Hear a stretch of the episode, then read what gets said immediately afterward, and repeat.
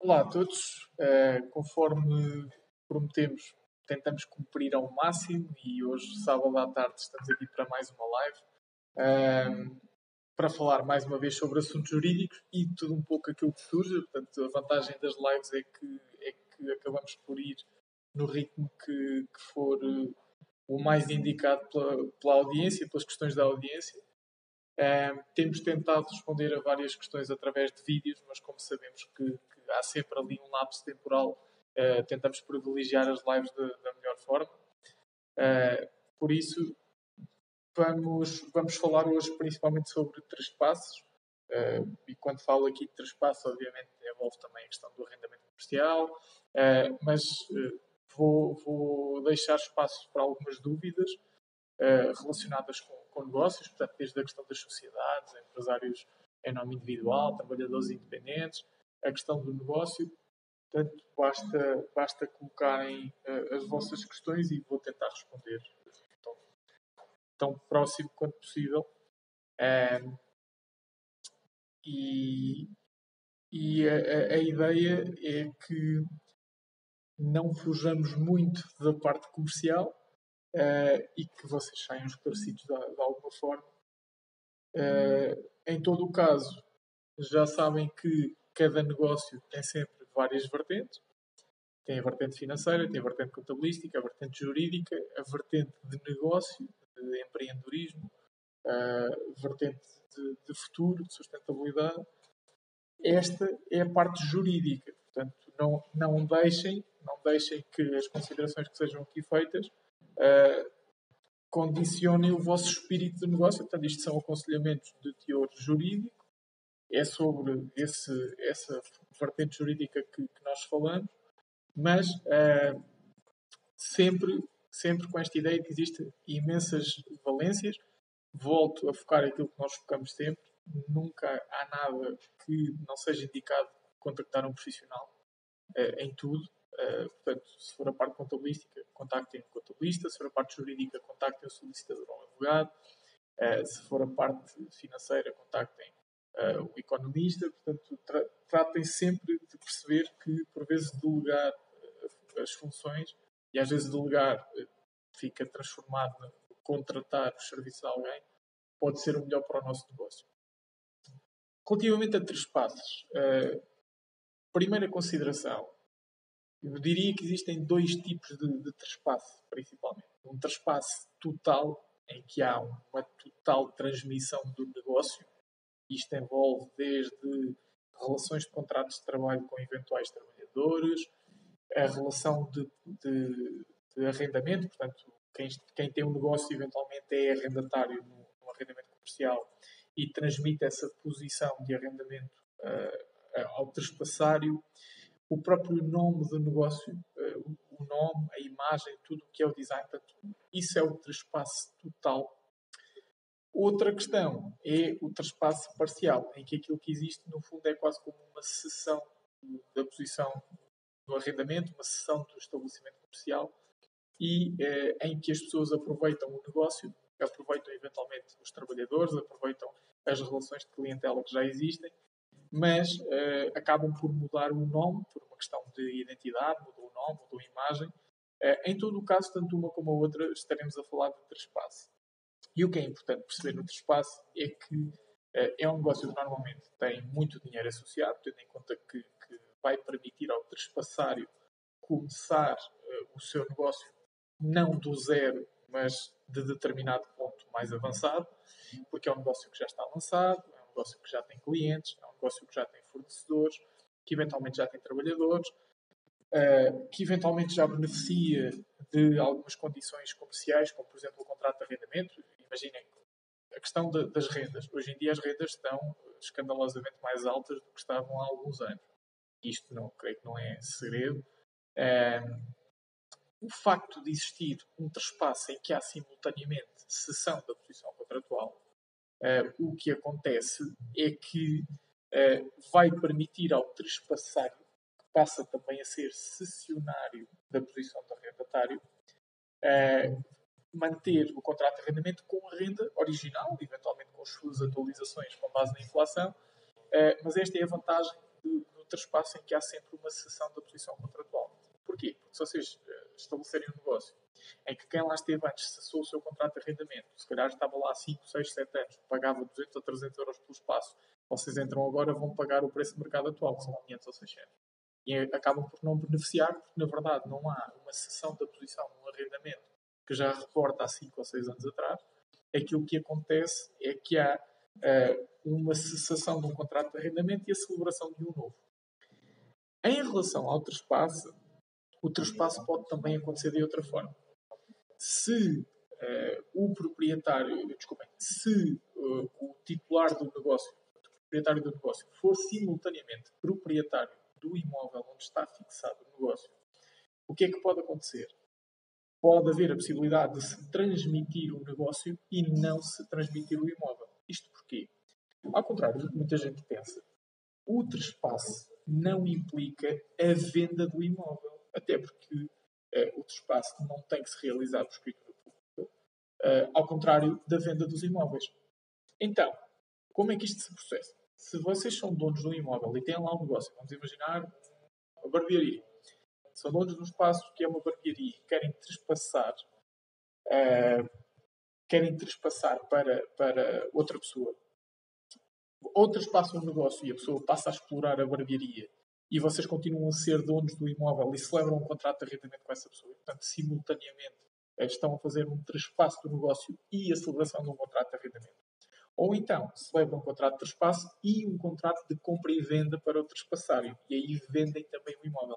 Em qualquer dos casos, tem sempre de haver dois tipos de relação distintas, ainda que interligadas entre elas. Se, e este é o caso mais normal, vocês não são donos do imóvel, cedem a posição no negócio, cedem também, devem ceder a posição no contrato de arrendamento. Ora, então, aqui o Loki Family diz que as rendas estão mais caras agora, mas também estiveram duas décadas adormecidas. Uh, eu, eu, não digo que não. Não sei se foi, se foi tanto tempo que as, que, que as rendas estiveram, estiveram adormecidas. Uh, há, houve de facto ali um, não vou dizer um congelamento, porque as rendas sempre foram desenvolvendo, alterando. É, quando eu digo que subiram escandalosamente, é porque efetivamente subiram escandalosamente. Se estavam baixas demais ou não, não sei, mas a verdade é que, tanto daquilo que observo em termos de uh, arrendamento habitacional como de arrendamento comercial, estamos a falar de subidas muito elevadas, não vou falar em média, mas se nós olharmos cruamente, temos subidas na ordem de 20, 30, 40, 50%, que são subidas escandalosas, porque se a taxa de inflação ronda 1,5%, 2%, por ano, as subidas uh, de arrendamento não podem ser tão altas, ou aliás, tanto podem que o são. Uh, mas isto nem sequer é uma crítica aos proprietários, longe disso, não é crítica nenhuma, é, é uma reflexão sobre as condições do mercado. Uh, e, e há uma reflexão porque, lá está, é, é a diferença entre negociar, negociar com um senhorio a possibilidade de ser transferida à posição contratual no arrendamento ou não negociar e acabar por haver a cessação desse arrendamento e quem vem seguir que faça um novo, é a diferença entre ter uma renda com os valores de hoje ou uma renda com os valores de há 5 ou 6 anos atrás. Isso, lá está, é a vertente do negócio que eu não, não, não vou ser aqui eh, grandes considerações, porque isso vai sempre depender das pessoas envolvidas.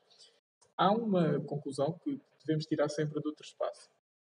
Uh, que é, uh, raramente o traspasso envolve apenas o traspassante e o trespassário, ou seja, quem, quem traspassa e quem recebe o traspasso. Porque há sempre um senhorio envolvido, sempre, ou quase sempre um senhorio envolvido, esta é a regra. Uh, e se há quase sempre um senhorio envolvido, tem de existir uh, uma, uma informação, tem que haver um consentimento prévio do senhorio relativamente ao traspasso. Uh, e, e, isso é algo que por vezes as pessoas descuram e acaba por originar confusões ao nível do arrendamento. Uh, e, e, devem ter sempre esse cuidado. Uh, depois, relativamente ainda ao trespasse, de facto, o trespasse vai obrigar o trespassário a receber todas as obrigações e direitos do trespassante. Quem recebe uh, essa, essa posição contratual, na verdade, está a receber dezenas, centenas, milhares de posições contratuais, com todos os fornecedores, com todos os clientes, com todos os trabalhadores.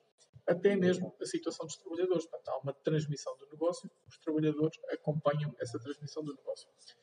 Qual é a figura jurídica que eu mais aproximaria do trespasse em termos de direitos e obrigações? A cessão de, cota, cessão de cotas. Ou seja, temos uma empresa, empresa A, o João é sócio da empresa A e cede a sua cota, que é a cota única, ao Manel. O Manel continua a ser, uh, vai dar continuidade aos trabalhos da empresa A. Quem é que é o titular das relações de arrendamento, das relações de prestação de serviços, das relações de trabalho?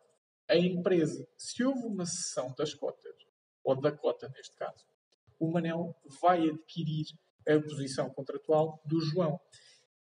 É quase como se houvesse uma transmissão do João para o Manel de todas as obrigações contratuais. Juridicamente não é assim que funciona, porque não houve transmissão nenhuma uh, direta da posição contratual, porque quem ocupa a posição contratual é a empresa e não o João ou o Manuel especificamente. Uh, mas, uh, em todo o caso, uh, é uma figura muito semelhante, porque tanto uma como a outra é muito frequente.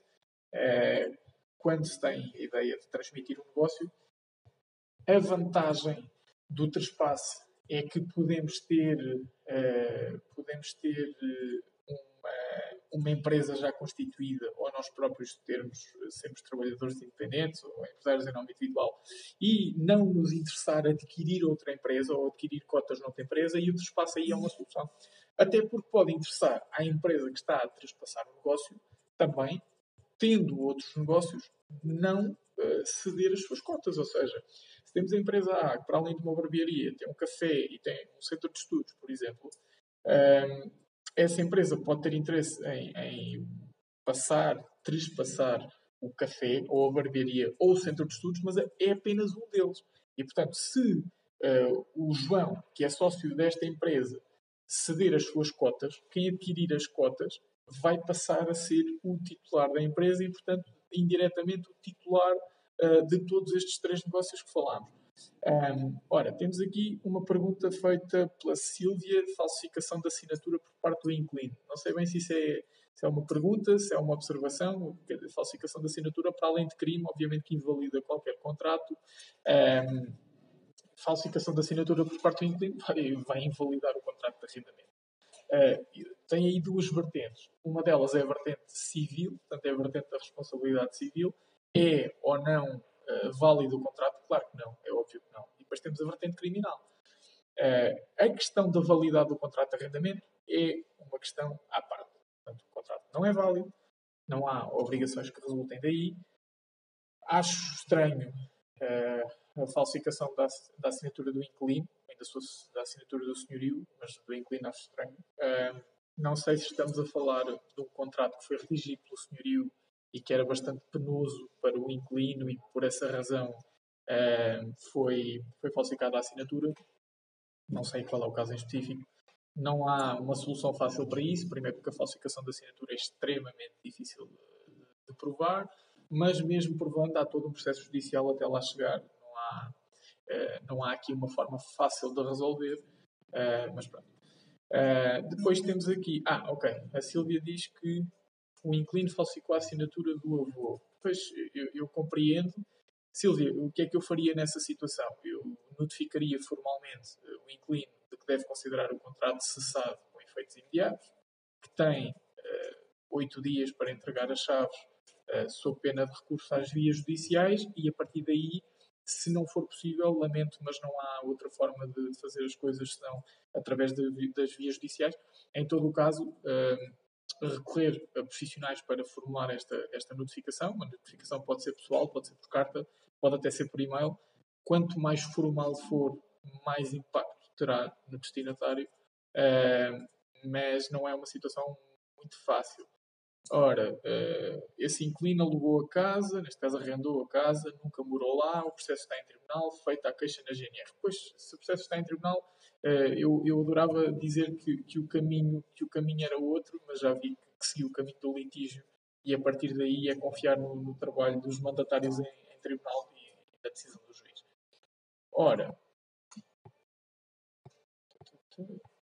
O Flávio pergunta aqui: num traspasso, se a empresa em questão tiver dinheiros, lucros no banco, o comprador assume-o. Não, atenção.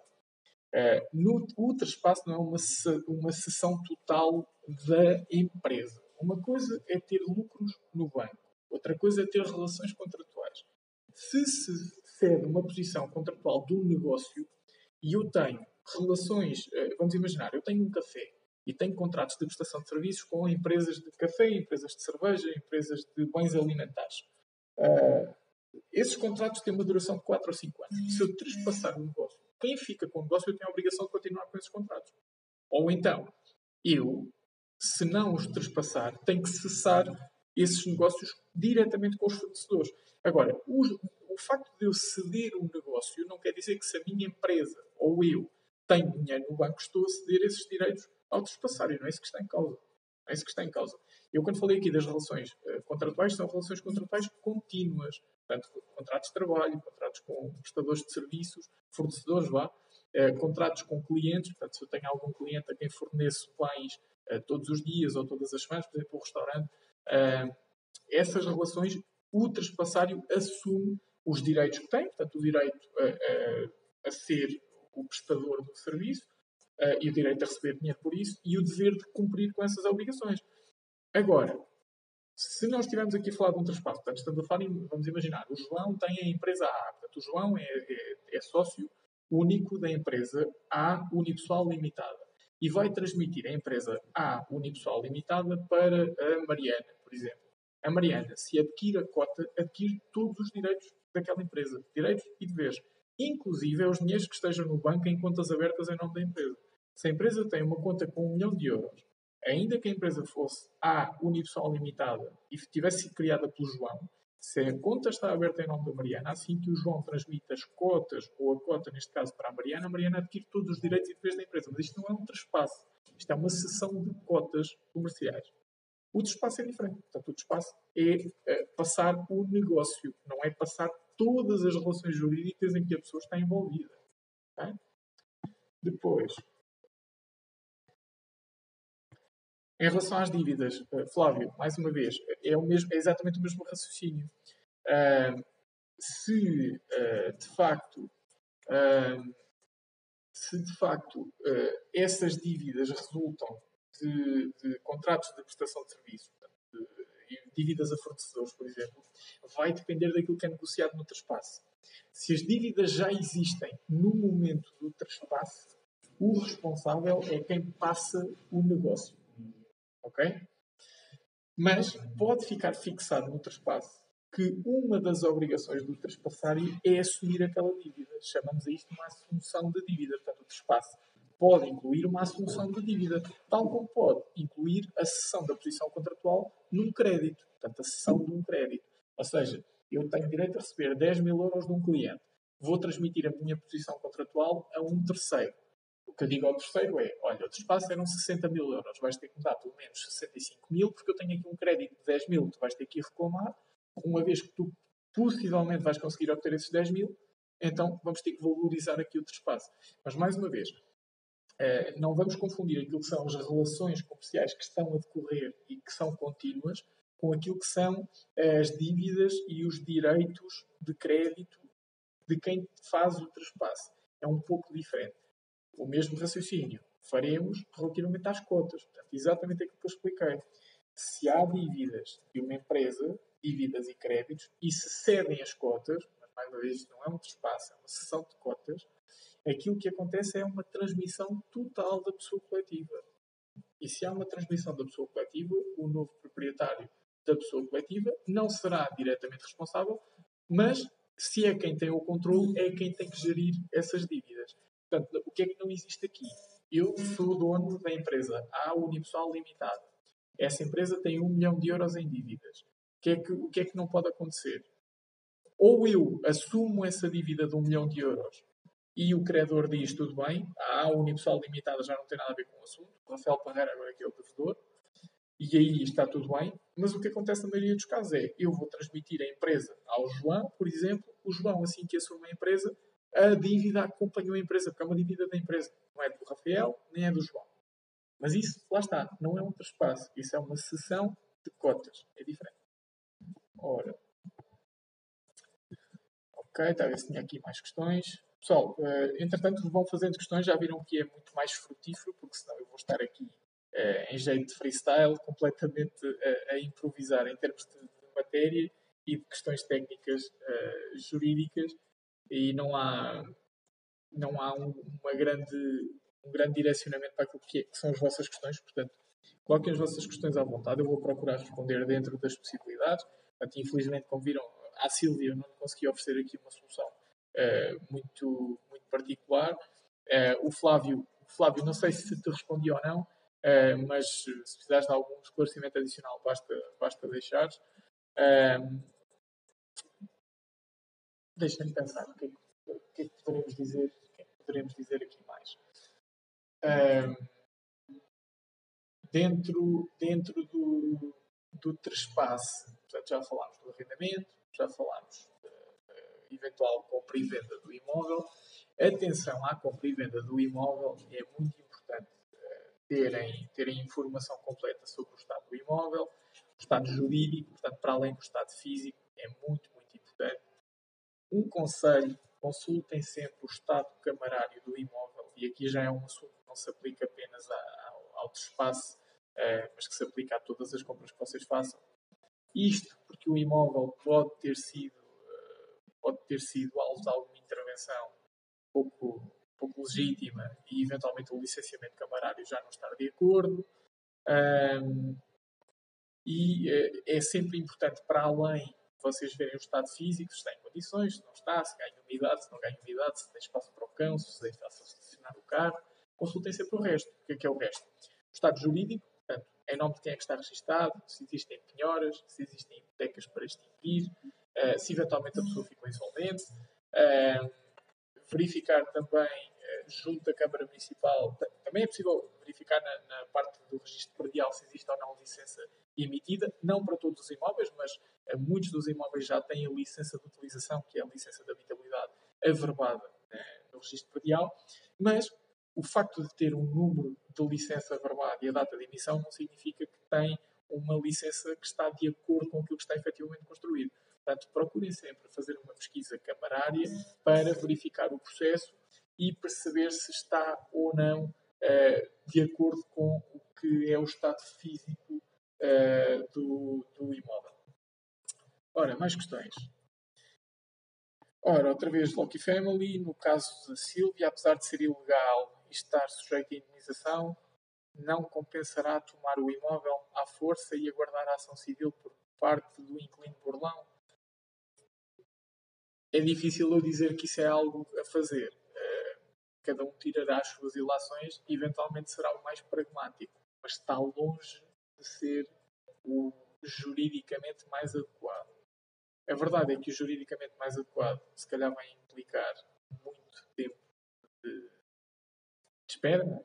muitos gastos, eh, muita demora porque é próprio do, do sistema. É? Nós, nós, vivemos em plena burocracia e o sistema judicial não é diferente.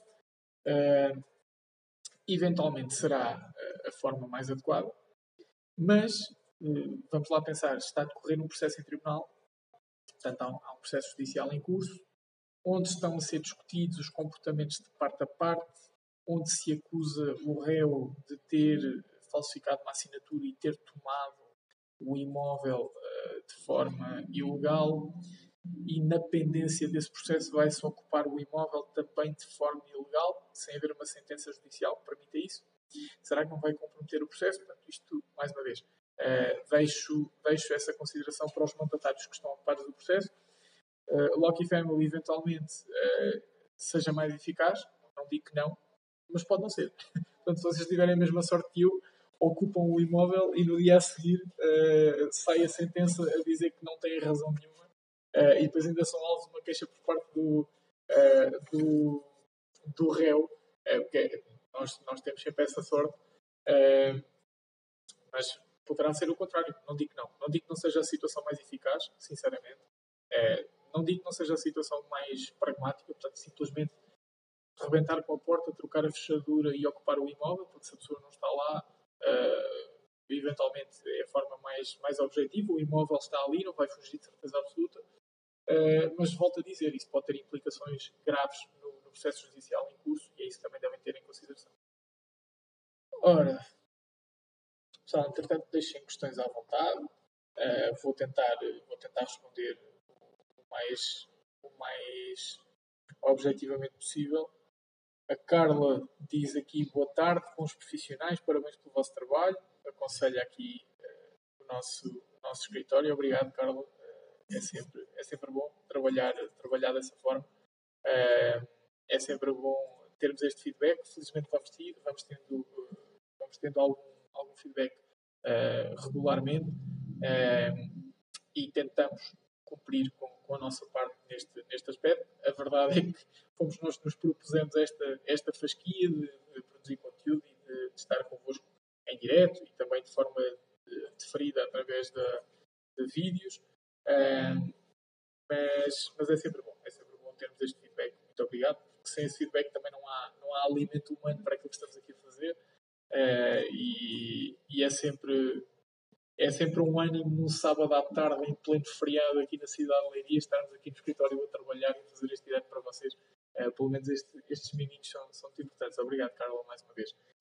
Uh, e, bem, já vamos aqui com largos minutos de live. Uh, estas lives vocês já sabem que não são, não são muito extensas, também não é esse o objetivo, porque senão deixamos aqui tudo, tudo de uma vez e nós queremos que vocês vão, vão querendo que nós vamos deixando informação e portanto vocês têm que esperar pela nossa próxima live.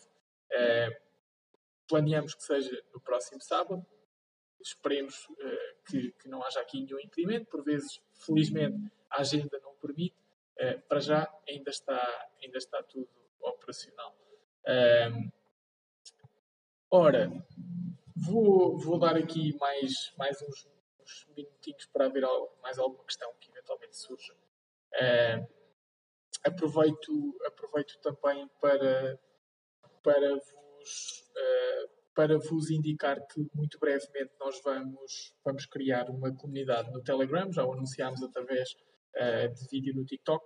estamos a preparar essa comunidade. O objetivo dessa comunidade é permitir-nos de forma mais rápida e mais ágil comunicar com aqueles que nos seguem uh, nomeadamente no que toca a atualizações legislativas, porque há sempre uma portaria, um decreto-lei que tem influência direta na vida das pessoas, seja na parte comercial, seja na parte civil, seja no, cotidiano, não interessa.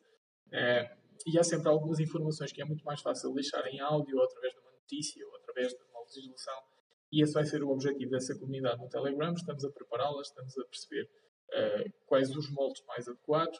Por isso, uh, fiquem, fiquem atentos ao longo do, dos próximos tempos. Nós vamos tentar uh, cumprir com, com esse desígnio e estamos a ver qual o melhor mecanismo para, para o fazer. Ok? Ora, estamos mesmo, mesmo, mesmo a entrar nos segundos finais. Não vejo aqui mais questões.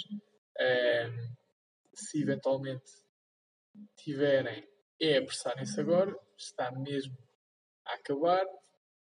Ora, já vamos aqui, que é 25 minutos de live. Já estamos aqui com cerca de 25 minutos de live. Uh, já respondemos aqui algumas questões. O Ricardo diz boa tarde. Não sei se está só a dizer boa tarde ou se já está a reservar lugar para escrever a pergunta a seguir. Uh, mas eu vou dar aqui o benefício da dúvida. Boa tarde, Ricardo. Uh, ver se daí alguma pergunta ou não.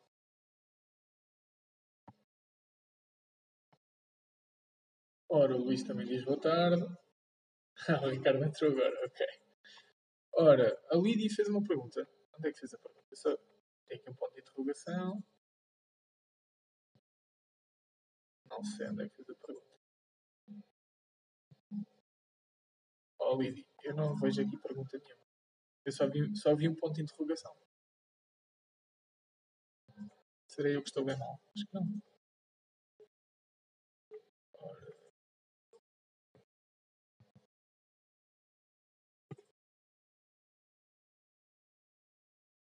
Ora, o Luís pergunta aqui: se tiver penhora de subsídio de alimentação, pode ter outra penhora? O Luís pode ter as penhoras todas do mundo, desde que não passe o limite do empenhorável.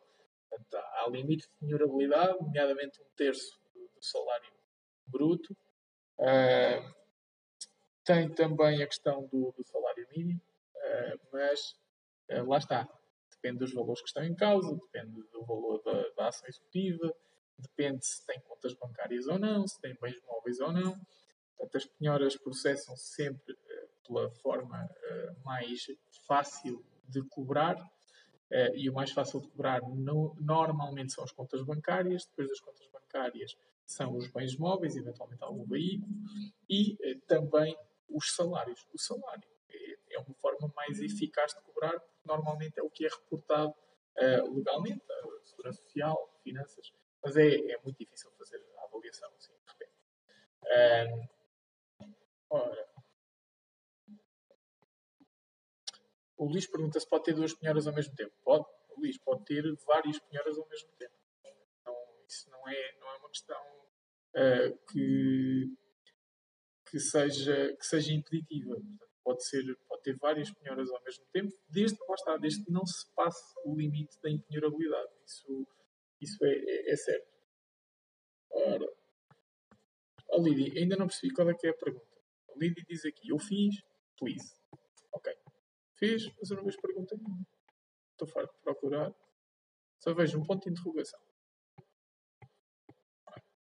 Será que sou eu que estou vendo? Acho que não.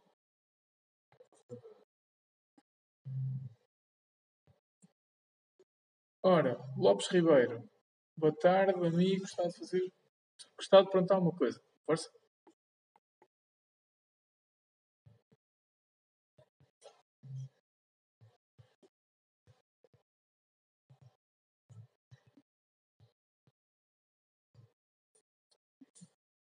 Olá, Carla. Boa tarde.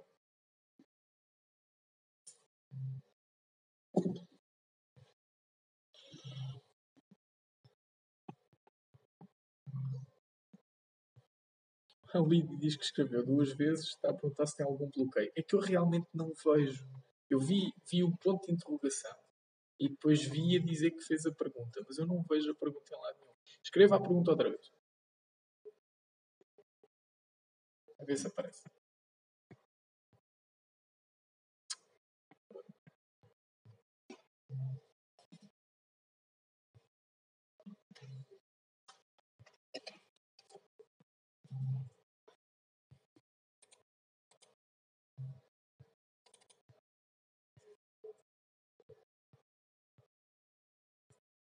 Pronto, ok. O Luís já me está aqui a ajudar porque diz que, diz que também não viu a pergunta.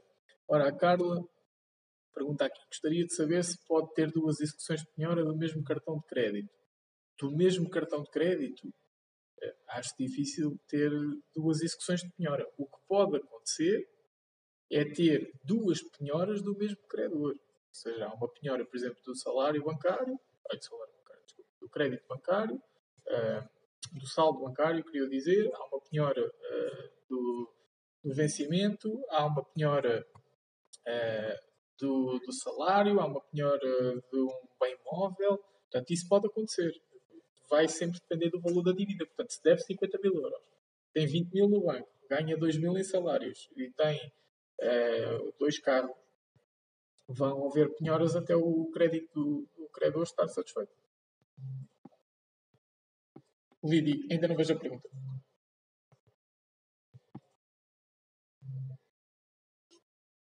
Oh, oh, Carla, mas atenção, eh, há um cartão de crédito, há uma dívida, há uma dívida de um cartão de crédito, mas há um valor para essa dívida. O que vai acontecer é que eh, só, só pode haver uma execução para cobrar esse valor. Ok? Não, certamente não, não, verão, não haverão duas execuções. Não confunda, como já nos apareceram alguns clientes aqui, a cobrança extrajudicial com a execução. São duas coisas diferentes. Uh, uma coisa é a cobrança extrajudicial, em que há um solicitador ou um advogado que a contacta para cobrar o valor e depois, se não conseguirem cobrar, há então, é então intentada uma ação executiva. Uh, em todo o caso, o que é comum é intentada a ação executiva e, se não for possível penhorar, a pessoa consta da lista pública de execuções uh, como fica como mau pagador. esta é a expressão. Uh, mas o facto de ser de um cartão de crédito, ser de um cartão de crédito ou o empréstimo ou o que quer que seja, é uma dívida a um credor. Ora, deixa eu ver aqui mais perguntas.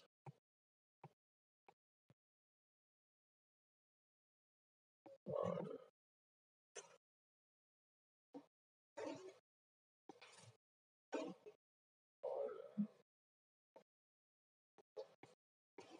Oh, Lili, eu acho que ainda não. Ainda não aparece Lili. Aparece-me só, escrevi duas vezes, terei algum bloqueio, depois e agora. Tenho a Liliana a dizer boa tarde, tenho o Luís Pires, tenho a Lili novamente, reentrou, vivo.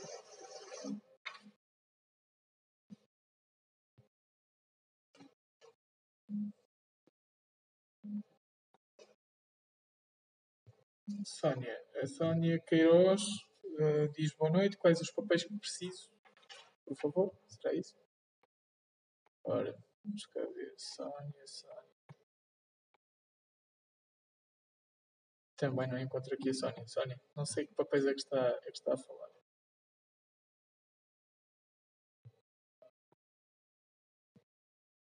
Carla, uh, em relação, ainda em relação à questão, à, à questão do, do, cartão de crédito, se já pagou valor da dívida, não há nada para cobrar. Não sei se é isso que está em causa ou não. Não, não sei se, se não estamos a conseguir entender a dúvida, eventualmente.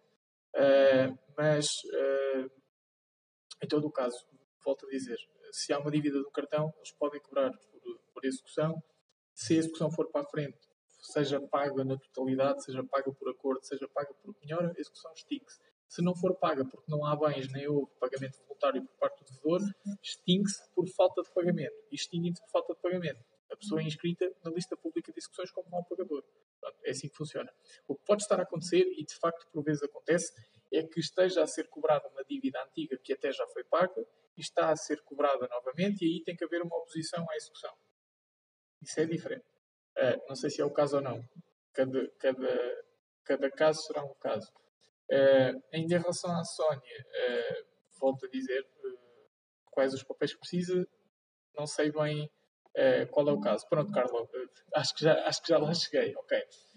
ainda bem, ainda bem que, que, já consegui, já consegui lá, lá chegar. Pode ser esse o caso, Carla. acontece muito, porque depois é assim, nós temos que ver as coisas como elas são.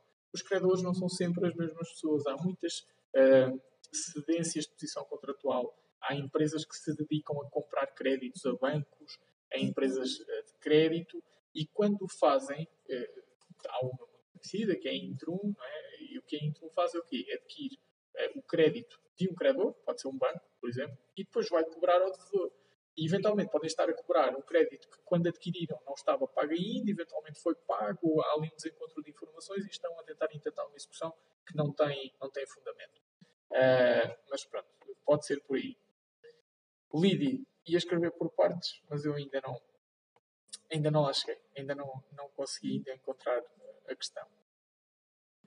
Bem, pessoal, eu, eu vou, estou só aqui a fazer um esforço para ver se a Lídia consegue fazer a questão, porque não está nada fácil, eu não consigo ver. Se alguém estiver a ver as perguntas da Lídia, uh, digam, porque eu não consigo ver.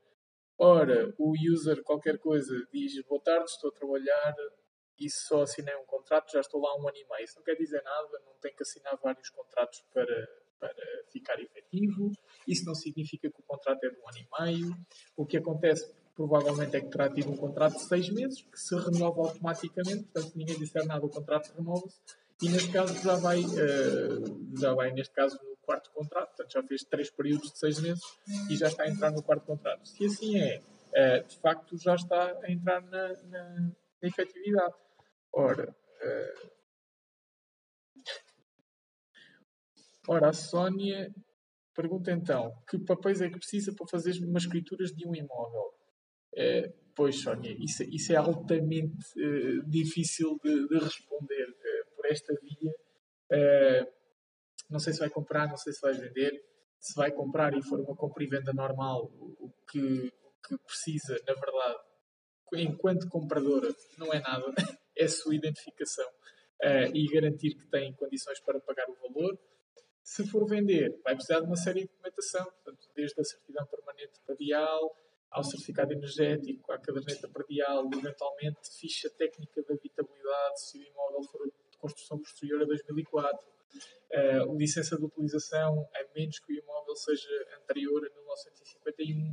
Portanto, estas informações que eu estou a dar, que são obrigações do vendedor, uh, portanto, o vendedor é que tem que entregar esta documentação, são interessantes para o comprador na medida em que tem que se informar se esta documentação existe.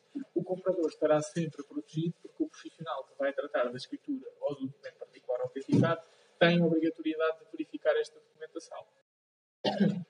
O que é que é, é pertinente ver? Se vai recorrer a crédito, uma das coisas mais importantes é ver se a licença camarária coincide com o que está construído, porque a avaliação do banco só vai em frente se de facto as duas coisas coincidirem.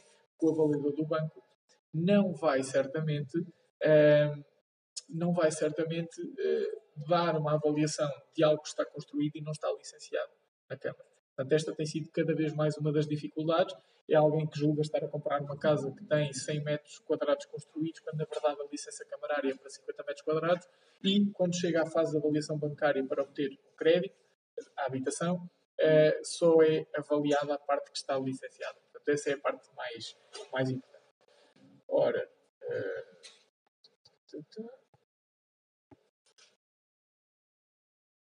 ora, Lidi, eu não consigo ver, não consigo mesmo. Ora, o LPD Francisco vem dizer que gosta muito do nosso canal. Muito obrigado. Muito não, gosto imenso. Imenso. é melhor ainda. Uh, muito obrigado. Muito obrigado pela, uh, pelo apoio também. Uh, a Lídia, entretanto, está-me a bater, mas eu juro que não vejo as perguntas. Eu juro que não. Uh, a Lídia já escreveu 100 vezes. Ó, oh, Lídia, se for mais fácil por mensagem, é enviar a mensagem que nós tentamos responder, porque realmente aqui no direto não, eu não, não, estou a encontrar nada. Uh, já estou farto de procurar, já andei para cima e para baixo e não, e não encontro nada. Ok? Sou herdeira em caso de falecimento. Já temos aqui algum fumo branco. E mais, se é herdeiro em caso de falecimento de quem? Se eu falecer, não, não é. Uh, não sei, uh, tem, tem que me esclarecer. Caso de falecimento de quem? Pode ser que venha aí outra parte.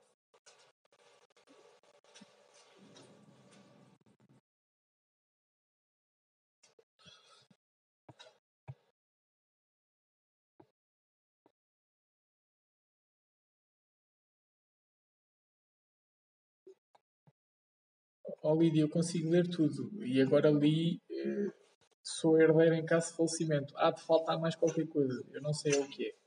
Não faço mais pequena ideia do que seja.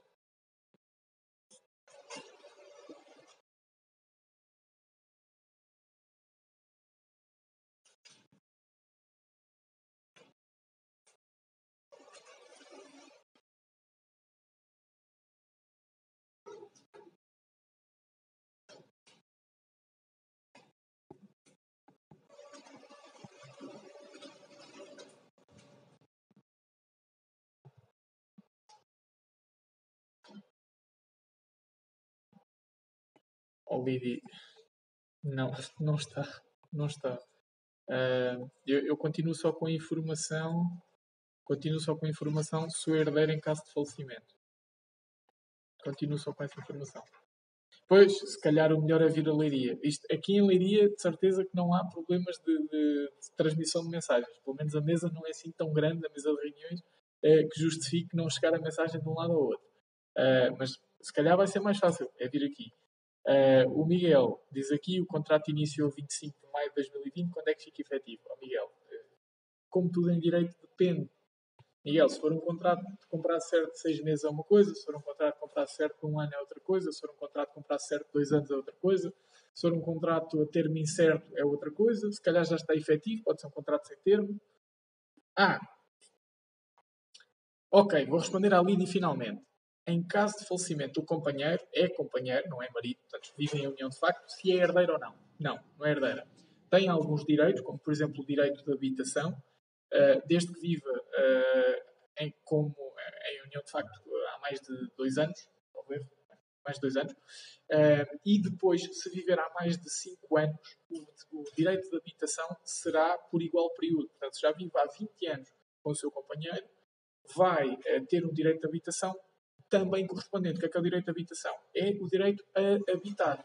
Portanto, a casa, que é a casa de morada de família, a casa onde vocês uh, vivem, uh, não é uh, sua propriedade, não a pode vender, não a pode arrendar, portanto, não pode fruir dela, não pode tirar rendimento dela, mas pode habitar lá. Porquê? Porque já habitava, e é a segurança que o legislador encontrou para si, enquanto não é herdeira, mas sim companheira do falecido, é garantir que tem direito à habitação. E depois tem eventualmente também, se já são questões de segurança social que eu não, não consigo garantir, tem eventualmente direito a uma pensão uh, de sobrevivência uh, por morte, tal como tem. É uma espécie de pensão de viuvez. Portanto, é o equivalente a uma pensão de viuvez, só que em vez de ser para uma viúva, uh, é para uma companheira cujo companheiro faleceu. espero ter respondido, Lídia, finalmente. Estava mesmo, mesmo difícil. Miguel, uh, se o contrato são oito meses, foi celebrado em 2020, são oito meses, na verdade já está efetivo. 25 de maio, não, ainda não está. 25 de maio, faz um ano agora, o contrato são oito meses, vai ficar efetivo ao fim de 16 meses. Porquê? Porque a renovação não pode ter duração superior à duração inicial do contrato. Se o contrato teve uma duração inicial de 8 meses, a renovação, assim que ultrapassa o mais 8 meses, ou seja, os 16, é quando fica efetivo. Ora, 16 meses, 25 de maio, vai agora na terça-feira fazer um ano, portanto, setembro, 20, 25 de setembro, fica efetivo a 25, neste caso na transição, 26 de setembro. Ora, bem, já vamos com uma live muito, muito avançada. Acho que já respondi aqui a muitas questões. Começámos com trespassos, acabámos com contratos de trabalho. Diogo, viu a minha pergunta? Quando puder, veja, por favor. Diogo, eu acho que não vi, não sei se foi ela que não apareceu. Vou só responder a esta pergunta do Diogo, se a encontrar. Oh, Diogo, não tenho, não tenho a pergunta, que estranho. Nunca, nunca tivemos este problema das perguntas, acho eu, pelo menos. Temos aqui bastante interação, muita gente a cumprimentar-nos, a dizer boa tarde. Uh, mas não, de facto, não tenho aqui a pergunta. Diogo, assim, rapidamente. Diogo, ainda dou, oh, Lídia, eu agradeço, mas ainda tenho, ainda dou, ainda dou esta, esta oportunidade ao Diogo. Se der para escrever, pergunta aí outra vez, eu tento responder. Senão, temos mesmo que fechar a live. Estranho, isto nunca, nunca aconteceu. Pelo menos que nos tenham reportado, nunca tivemos este problema. É, é estranho.